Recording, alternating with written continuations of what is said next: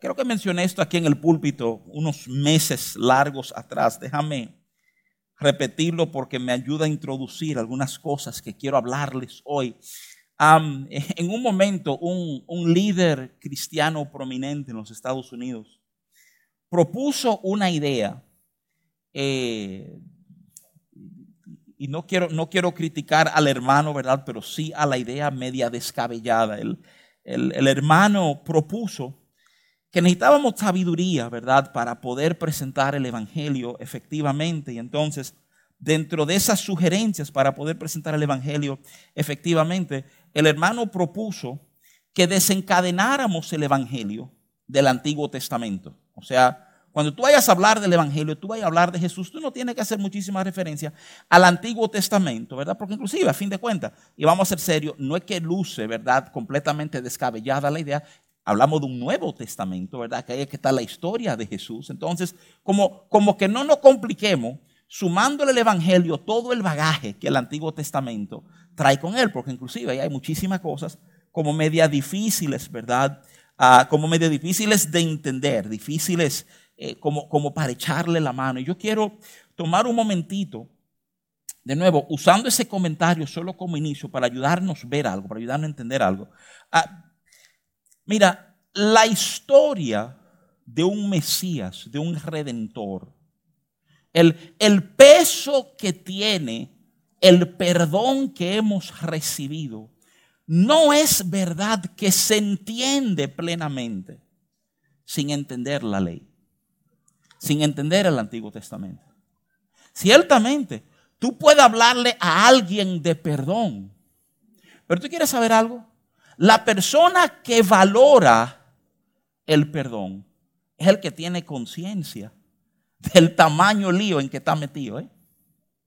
Y cuando tú vives ajeno, ¿verdad? A la realidad de tu necesidad de Dios, el concepto de un Salvador no tiene enorme valor. Si tú no crees que te estás ahogando, ¿qué importancia tiene el salvavidas? ¿Qué importancia tiene el que te ayuda, el que te rescata? Eh? Ahora, si tú sabes que estás metido en líos, ¿eh? Entonces, de repente, esa figura, ese salvavidas, ese rescatista, ese salvador, ¿eh? Toma, toma otro color, toma otra importancia. ¿eh? Jesús empuja la importancia de entender contextos. Lo, enseña. Hay dos o tres enseñanzas que él da, donde él hace un hincapié en el contexto para entender el valor de algo. ¿eh? Y déjame decirte que yo creo que eso es tan importante en nuestras vidas, tan importante inclusive en nuestro proceso de fe. Mira, mira cómo Jesús hace referencia en un momento. Esto está en Mateo capítulo 5, 17 al 20. Jesús dándole una explicación a expertos religiosos, expertos en la ley, le dice, no penséis que he venido para abrogar la ley o los profetas, no he venido para abrogar, sino para cumplir. Porque de cierto os digo que hasta que pasen el cielo y la tierra, ni una jota ni una tilde pasará de la ley, hasta que todo se haya cumplido. De manera que cualquiera que quebrante uno de estos mandamientos muy pequeños y así enseña a los hombres, muy pequeño será llamado en el reino de los cielos. Mas cualquiera que haga y los enseñe, este será llamado grande en el reino de los cielos. Porque os digo que si vuestra justicia no fuera mayor que la de los escribas y fariseos, no entraréis en el reino de los cielos, ¿verdad? De nuevo, déjame resaltarte, ¿verdad? Que francamente el poder, el alcance, el valor que tú y yo podemos darle a la gracia de Dios que ha sido derramada sobre nuestras vidas, en esencia va a ser directamente proporcional a nuestro entendimiento del lío en que estaba metido. En un momento, Jesús lo resalta de esta forma. Él dice que al quien se le perdona poco, poco ama. Pero que se le perdona mucho, mucho ama. ¿eh? De nuevo, el perdón tiene un poder en la misma medida en la cual nosotros somos capaces de valorar la situación real en que estamos metidos. Eh, de nuevo, quiero, quiero resaltar la ley hoy. Yo quiero tomar un momentito y hablar del Antiguo Testamento. De hecho, quiero hablarte del decálogo, de los diez mandamientos. ¿eh? Y, no porque de repente esta es una escuela dominical y somos unos niños todos. Yo creo que ese es uno de los grandes errores, sino porque hay tanto del carácter de Dios que desprendemos, ¿verdad?, de realmente entender lo que queda establecido en el Antiguo Testamento. Hay, hay un momento, eh, Mateo capítulo 22. Mateo 22 representa, eh, Mateo 22 y 23, ah, que incluye la tremenda enseñanza que él da, que va desde el 24 entonces hasta el 27. Es el último día de enseñanza pública de Jesús, el último día de él, ¿verdad? Estar, estar ministrando. Y es un día de conflictos.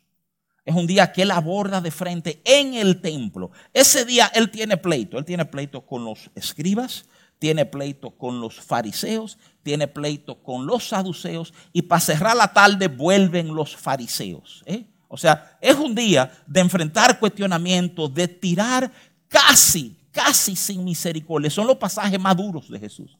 Generación de víboras, sepulcros blanqueados. O sea, lo arrastra, le dice de toda esta gente, ¿verdad? cada vez resaltando verdades que ellos han ignorado y por ende han malformado al pueblo a entender. Es en uno de esos encuentros con los fariseos, de hecho, que le hacen una pregunta. Mateo 22, 36. Maestro, ¿cuál es el gran mandamiento de la ley? Resúmenos la ley. Quiero ayudarte a entender. E-, esto no es una pregunta al azar, que se, inventaron en el momento para ver si trancaban a Jesús. Eso pasa con frecuencia, pero no es el caso de esta pregunta. Tú ves, sobre, sobre esta pregunta hay millas escritas, hay volúmenes escritos por Jesús. Por esta misma pregunta, ¿cuál es el mayor mandamiento? Esto era un tema de, debate entre rabinos. Era, era verdad una de las discusiones comunes de los fariseos. En su, en su enfoque, en su interpretación de la ley. O sea, ayúdanos a saber cómo se ordenan, a dónde debemos enfocarnos en la ley. Y, y la respuesta de Jesús es extraordinaria. La respuesta de Jesús es extraordinaria. Pero, pero de nuevo, el señalamiento de que todo esto enfoca a la ley. Y, y la ley comienza, comienza. Comienza con los diez mandamientos. Éxodo 20, Deuteronomio lo vuelve a repetir. Y, déjame, déjame explicarte, o más bien tratar de, enseñarlo de esta manera. Los, los diez mandamientos no son toda la ley. La ley de hecho incluye una serie de ordenanzas que dependiendo del rabino que tú escuchas, hay diferentes escuelas rabínicas. Algunos lo enumeran en 613, otras en 630 y pico, porque subdividen algunos. Esas son las ordenanzas que hay que guardar. Pero, pero, pero el decálogo de Moisés, los diez mandamientos, representan las columnas que sostiene toda la ley. Toda la ley está basada en, estas, en estos diez mandamientos. ¿eh? Que yo no sé cómo tú te sientes cuando tú oyes esa palabra. Diez mandamientos, diez cosas que te están mandando que tienes que hacer. Diez, diez reglas que cumplir. Diez, diez formalidades. Si le hacemos caso y vivimos de acuerdo a estos diez puntos, se supone que estamos fríos para con Dios. ¿eh? Esa, es, esa es la idea de muchos. Y, y, si nos quedamos simplemente en esa visión, es fácil de entender por qué la religiosidad se apoderó de gente que amaban a Dios. Asunto de, reglas y cumplimiento. Y, yo no sé si tú te la sabes de memoria o no. Muchos que, fueron criados en iglesias se la saben al dedillo, los diez mandamientos, ¿verdad? déjame, preguntarte algo, y, te lo pregunto seriamente, tu opinión, ¿verdad? De los diez mandamientos, ¿cuál es el más fácil de romper? Son diez, y podemos citar algunos rápidos. Por ejemplo, ese de no matarás está como bastante duro. O sea, ese como que no, no fácilmente, ¿verdad? Vamos a romper, no matarás. Pero, pero a lo mejor cosas que parecieran ser menos importantes, tú sabes, como, como esto de guardar el día de reposo o no tomar el nombre del Señor en vano. Esos son como más, digamos, digamos, señores, vamos a ser francos, son como pecados más comunes, ¿verdad? Son como cosas que uno dice, bueno, pues es como más fácil, es, es más simple. Y si ese lo rompemos, pues déjame, déjame darte perspectiva.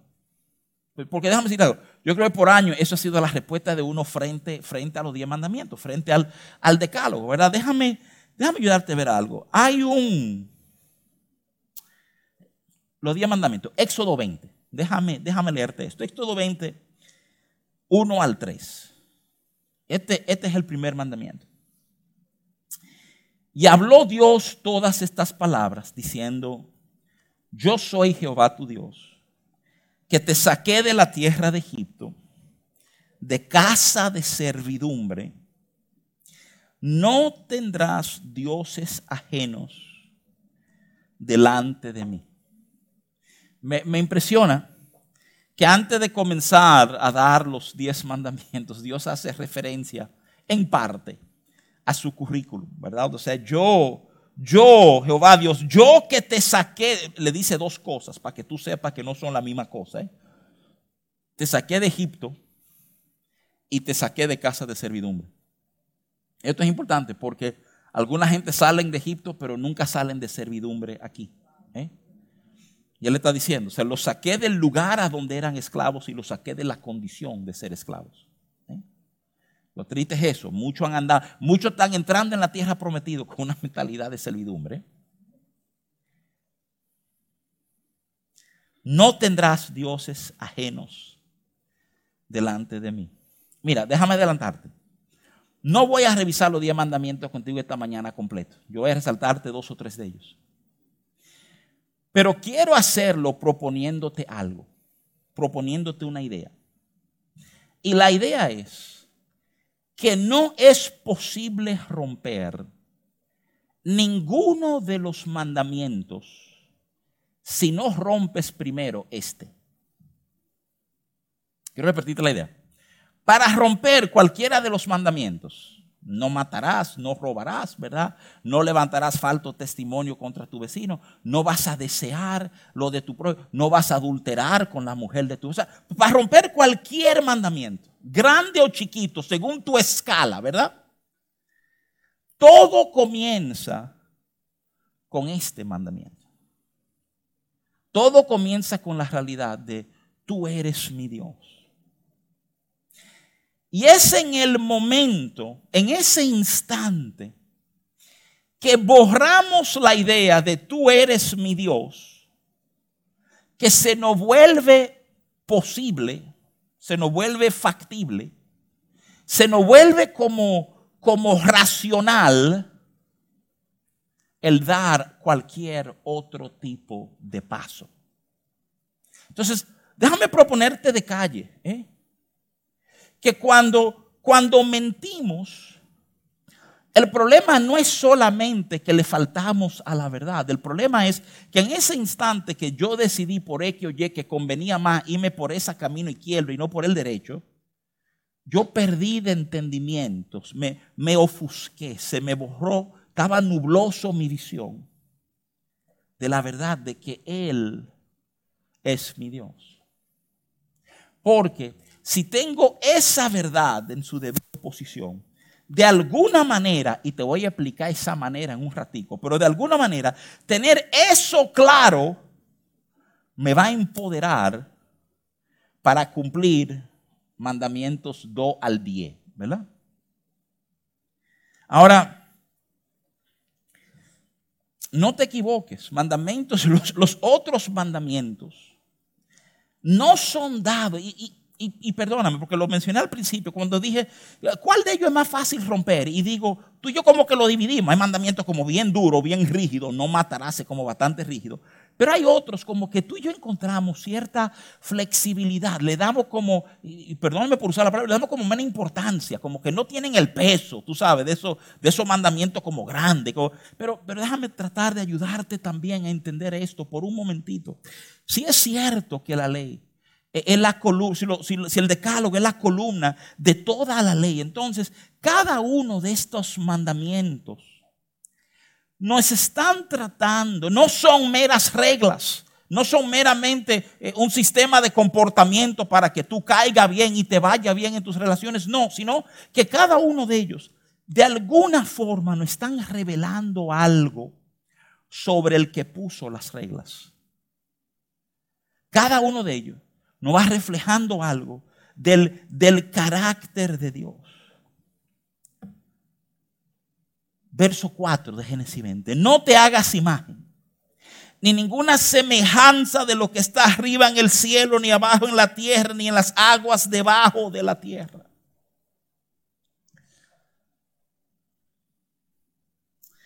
Hay un grupo de eruditos que dicen que toda la Biblia es la historia de la humanidad contra la idolatría. Dicen como que lo más, lo más fácil que hay en la vida del hombre es, es establecer un ídolo. Cuando establecemos un ídolo, esa imagen es a donde vamos para sacar nuestra fuerza y nuestro sentido en la vida. Y tú sabes que somos gente moderna. Señores, hace mucho rato que yo no veo a alguien de que postrado frente a un becerro de oro. ¿eh? Hace mucho rato que yo no veo a alguien en la calle tirado, ¿verdad? Adorando eh, un becerro de oro. Pero si tú crees que la idolatría es resultado de la ignorancia de nuestros antepasados en antigüedad porque no sabían más, tú estás profundamente equivocado. La idolatría está tan viva y tan saludable hoy como lo estaba en los tiempos bíblicos. Hemos, hemos cambiado el ídolo. Ya el ídolo no es un becerro de oro. El ídolo es el dólar americano, ¿verdad? O la libra esterlina. Ya, ya no es, ya, no es abiertamente lo malo. Déjame algo que puede sacudir o impresionar. Para algunos de nosotros, el ídolo que hemos puesto en el centro de nuestra vida, donde sacamos nuestra fuerza y nuestro propósito, son cosas buenas. Son cosas nobles, son, son nuestro trabajo, mi carrera, la empresa, mi esposo, mi esposa, nuestros hijos, mis, mis planes. Y, y, como se supone que son cosas buenas e inclusive cosas que reconocemos que Dios nos ha dado, como que no hay esta sensibilidad de que es indebido tenerlo en el lugar que tenemos. Déjame, déjame aclararte eso. El problema real con toda idolatría no es el objeto, es el lugar. Tú estás, tú estás supuesto a amar a tu familia. Tú estás supuesto a amar a tu pareja. Tú estás supuesto a amar a tus hijos. Eso es correcto, eso no es incorrecto. El problema es que cuando tú lo transformas en el centro de quien tú eres y en el centro de tu vida, yo vivo por ellos, tú has tomado algo bueno y lo has puesto en el lugar céntrico. Y te quiero explicar algo sobre ese lugar. Eso que tú estás poniendo ahí, si no es Dios, no cabe. Y cuando digo no cabe, es que no encaja perfectamente. Yo recuerdo todavía mi hija mayor que se graduó y en estos días se va a casar. O sea, mi hija mayor tiene una capacidad extraordinaria para resolver problemas. Pero me di cuenta temprano en su vida que era una capacidad que había que supervisar. Porque, porque Adriana era de estos muchachitos que te forma un rompecabezas y te lo forma rápido.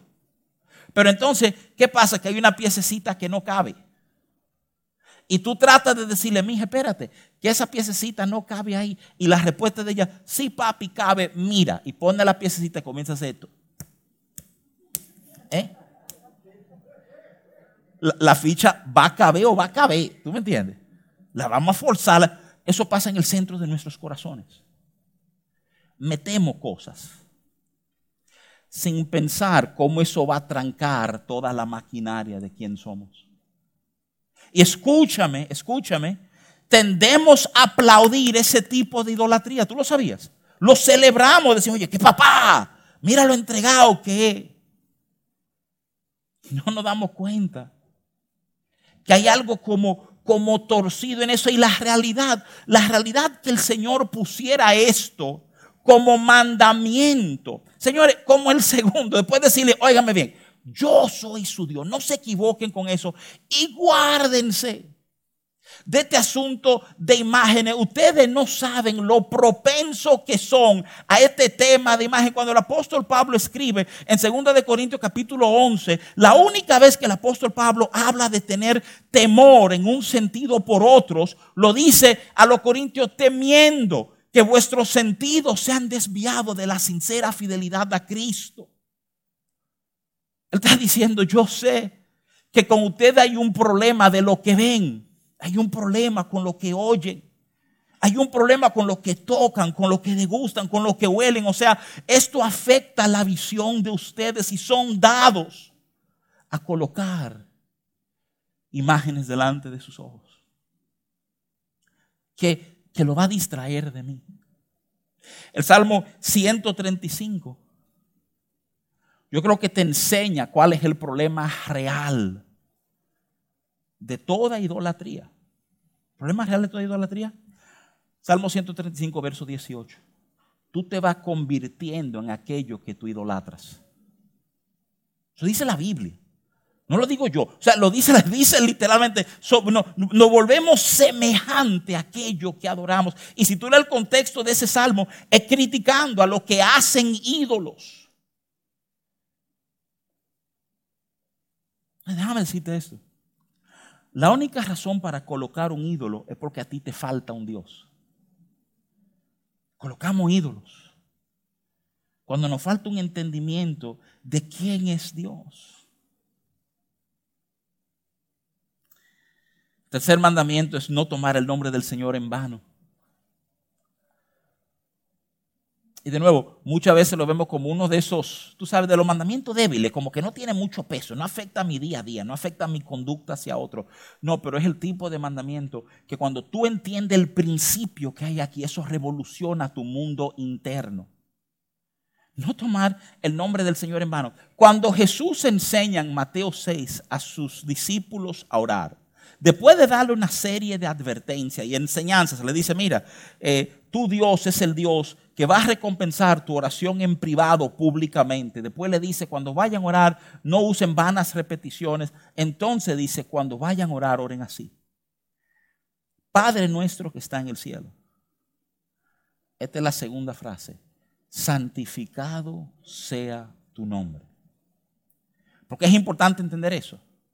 Porque es importante entender que oración comienza con eso. Porque oración comienza diciendo, mira, mira, tú eres mi papá y tú eres algo tan grande, tan separado de todo lo otro, tan y separado no en el sentido de abandono, no en el sentido de tú no estás aquí, tú me has dejado solo. No, no, no. El concepto de apartado es a ti no te está afectando lo que me está afectando a mí.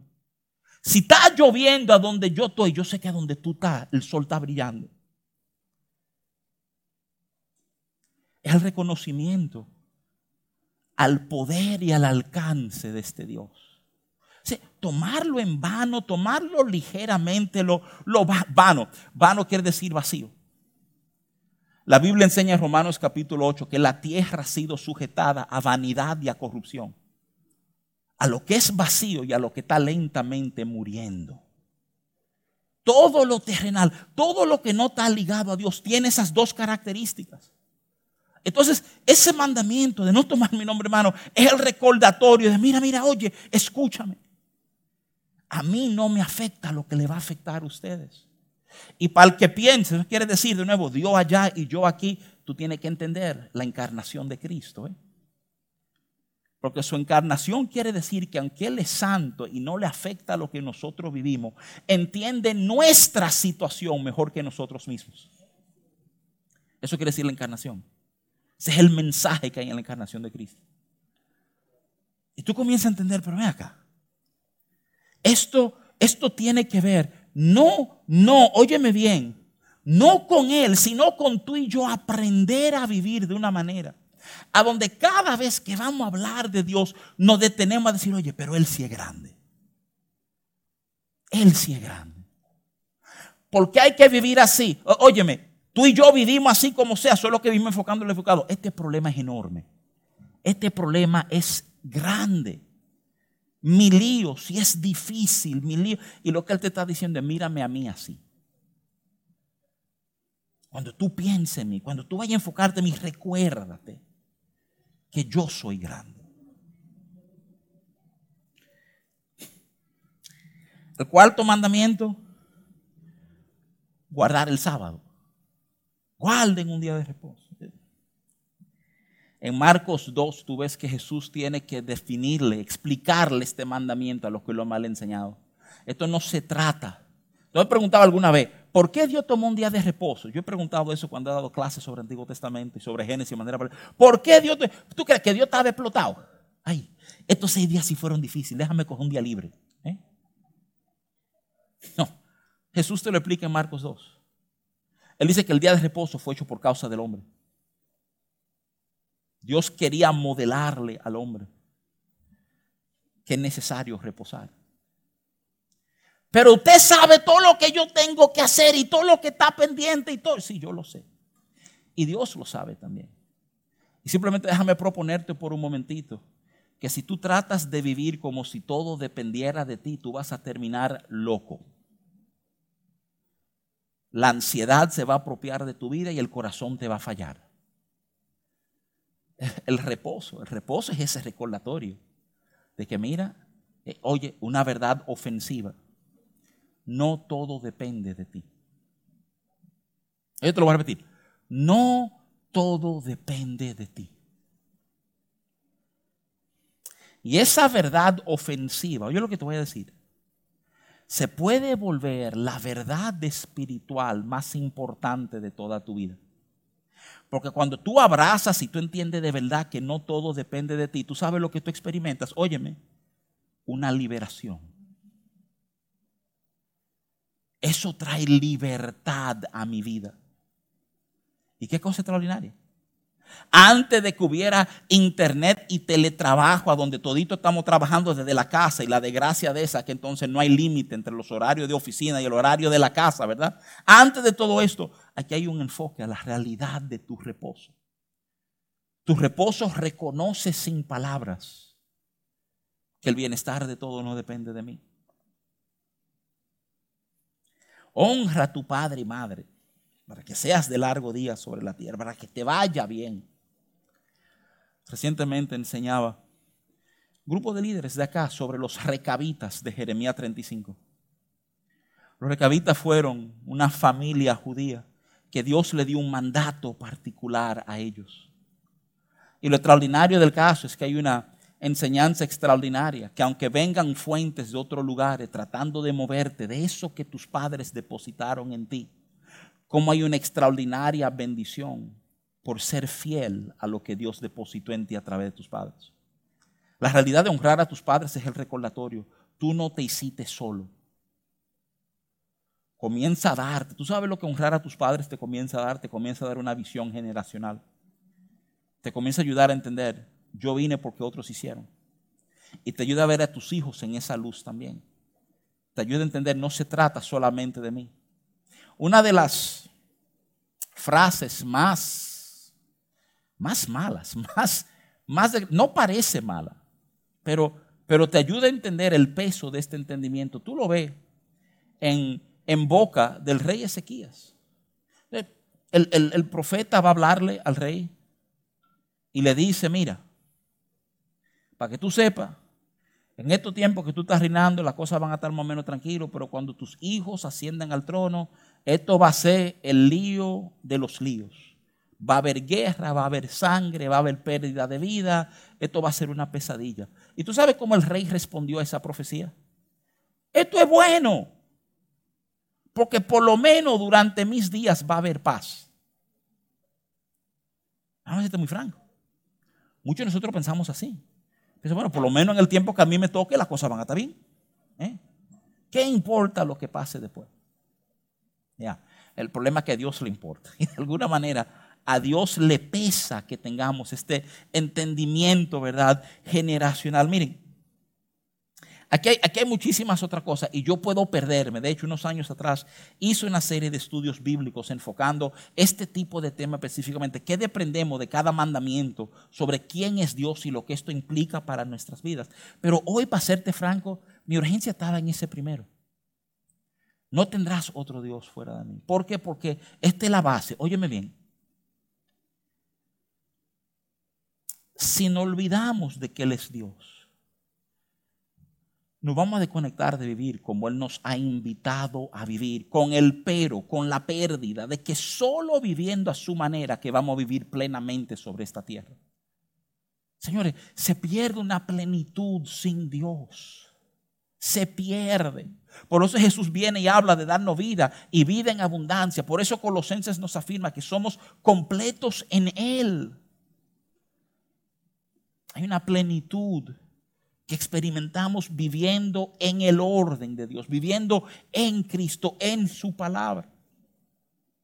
Ahora, déjame, déjame recordarte algo. El pasaje que te leí de Mateo capítulo 5, a donde Jesús habla que Él no ha venido a abrogar la ley. ¿Tú te acuerdas cómo terminaba? Terminaba, el verso, el verso 20 decía esto, mira lo que decía, decía, después del decirle, ¿verdad? Yo no he venido a abolir la ley, sino que el que lo cumpla va a ser llamado grande, el que no lo cumpla va a ser llamado chiquito. Porque os digo que si vuestra justicia no fuera mayor que la de los escribas y fariseos, no entraréis en el reino de los cielos. Eso es Mateo 5:20. Después de hablarle de la ley, tenemos un problema con la ley. El problema con la ley es que nadie la cumple. Porque la ley tiene este problema. Oye, el defecto de la ley. 613 ordenanzas. Vámonos con lo más, lo más liberales, ¿verdad? 613 ordenanzas. Tú cumples 612. Cuando tú falles en las 613, te culpan de haber fallado en los 612. Tú no puedes incumplir parte de la ley, tú incumples toda la ley. Eso está, esa es la dinámica de la ley, así que quédate ahí. y alguien diría, eso es injusto. Estoy de acuerdo contigo. Por eso necesitamos un Salvador. Justo por eso necesitamos el que esté por nosotros. Porque tú y yo no podemos. Necesitábamos uno que pudiera decir 613 no te apures, o a 615. Para que ya no quede deuda, para que nadie pueda alegar que la ley no fue satisfecha. Yo he venido a cumplirla, no a abrogarla, son las palabras de Jesús. Ahora, el cierre no debe preocupar tu justicia tiene que ser mayor que los fariseos que los escriben. ¿Y cómo logramos mayor justicia? ¿Cómo, ¿Cómo voy a poder hacer yo lo que esos tipos tan entendidos, tan estudiosos, tan dedicados en sus vidas a cumplir la ley no pudieron hacer? Y te quiero referir de nuevo al primer mandamiento. Porque Él es tu Dios y quiero ayudarte a entender lo que eso quiere decir a luz del Nuevo Testamento. ¿Tú ves? La diferencia céntrica, la enseñanza principal de contrastar el Antiguo y el Nuevo Testamento es este. El Antiguo Testamento te dice, ama a tu prójimo. En el Nuevo Testamento Jesús te dice, ama a tu prójimo como yo te he amado a ti. Considera eso por un momentito. El primero te llama a hacerlo. El segundo te dice, ciertamente hay que amar a tu prójimo. Ahora tú sabes lo que pasa. Yo te voy a dar a ti el amor que tú necesitas para poder hacer eso. Porque en ti mismo, tú solito, oye, con todo el respeto, tú no da para eso. ¿eh? Tú vas a incumplir. A lo mejor tú cumpliste 400, pero las 452, ahí tú vas a caer gloriosamente. Ahora, Él te empodera para hacerlo. Miren, el tiempo me ha venido arriba. Primera de Juan 2.15. Déjame ir cerrando con esto.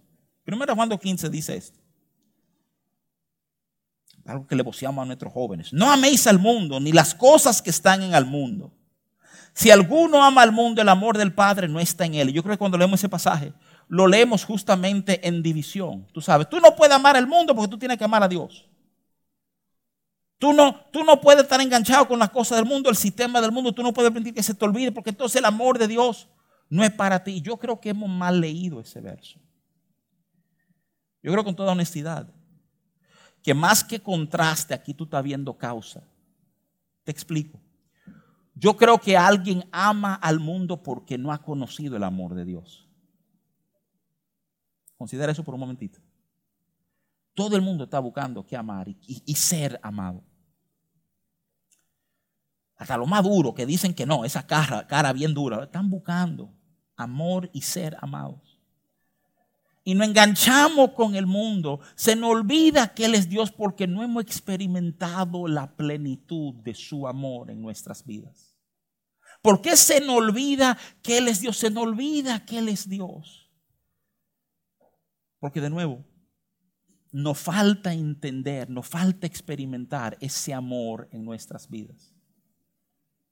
Hay un teólogo, predicador norteamericano, Paul Tripp, Paul Tripp decía, cuando yo le fallo a mi esposa, yo no, no es un tema de no amarla a ella lo suficiente, es un tema de no amar a Dios lo suficiente. Él cogía toda su vida y lo ponía a luz de ese amor de Dios en mí. Él dice, si yo fallo, mira, cuando tú mientes, el noveno mandamiento, ¿verdad? De no dar falso testimonio, ese se resume muchas veces, no mentirás. Cuando tú mientes, ¿eh? es porque, porque francamente, lo que es verdadero ha perdido su valor en tu entendimiento. Y ha perdido valor porque nuestro sistema de valor está torcido, porque Él no está en el lugar que Él debe estar en nuestras vidas. en modernidad, hablando de la el, el mandamiento más peligroso en la modernidad es el décimo, para que tú lo sepas que te llama a no codiciar lo de, tu vecino, ni su casa, ni su carro, ni su mujer. No codicies. ¿Tú sabes qué? Ese es aquel tema famoso de identidad, aquel tema de entender que el otro vive mejor que yo, que el otro tiene, y que yo no estoy satisfecho con mi vida, que yo no estoy satisfecho con quien soy, que aquí debe haber algún tipo de error. Y eso pasa en nuestras vidas cuando no hay una imagen clara de quién es Dios y de lo que su amor puede hacer en nuestras vidas. Yo necesito ayudarte a entender y quiero cerrar torpemente, pero quiero cerrar con esto, quiero cerrar diciéndote, es el amor de Él que nos lleva a no necesitar un ídolo, es el amor de Él que nos lleva a un reposo continuo, es el amor de Él que nos lleva a entender que yo no puedo en vano usar tu nombre sabiendo todo lo que tú representas para mí. Es el amor a Él que me lleva a no ahorcar dos o tres en mi entorno, que entre paréntesis merecen ser ahorcados, ¿eh? Pero por amor, sí, entendemos eso del otro, nunca entendemos que nosotros merecemos ser ahorcados. ¿eh? Pero todo esto es algo que respondo, ¿por qué degustado su amor? Se trata de ese amor. Oye, quiero, quiero, quiero decirte esto. Él nunca te va a pedir hacer algo para lo cual Él no te equipe profundamente. Lo que te puede sorprender es que ese, ese equiparte usualmente tiene que ver con demostrarte otra faceta de su amor. Cuando vivimos convencidos de que somos amados por Él, nunca vamos a querer manejar nuestra vida de una manera que hiere el corazón de aquel que me ama de esta manera. Que nuestros ojos sean abiertos, que sean abiertos, oye, oye, se han abierto dos cosas. Primero, a la realidad de mi lío. Mi lío es grande y necesito un Salvador grande. Y segundo, que nuestros ojos sean abiertos al amor que hemos recibido de Él. Porque mientras más veamos y más entendamos y más degustemos de este amor, más nuestras vidas van a reflejarlo. Yo voy a querer a vivir de una manera que agrada a su corazón en todo. Y no porque hay una regla, no porque hay un mandamiento, sino porque he descubierto el bien de mi vida estando junto a Él. Grande han sido nuestros errores, mayor es nuestro Salvador.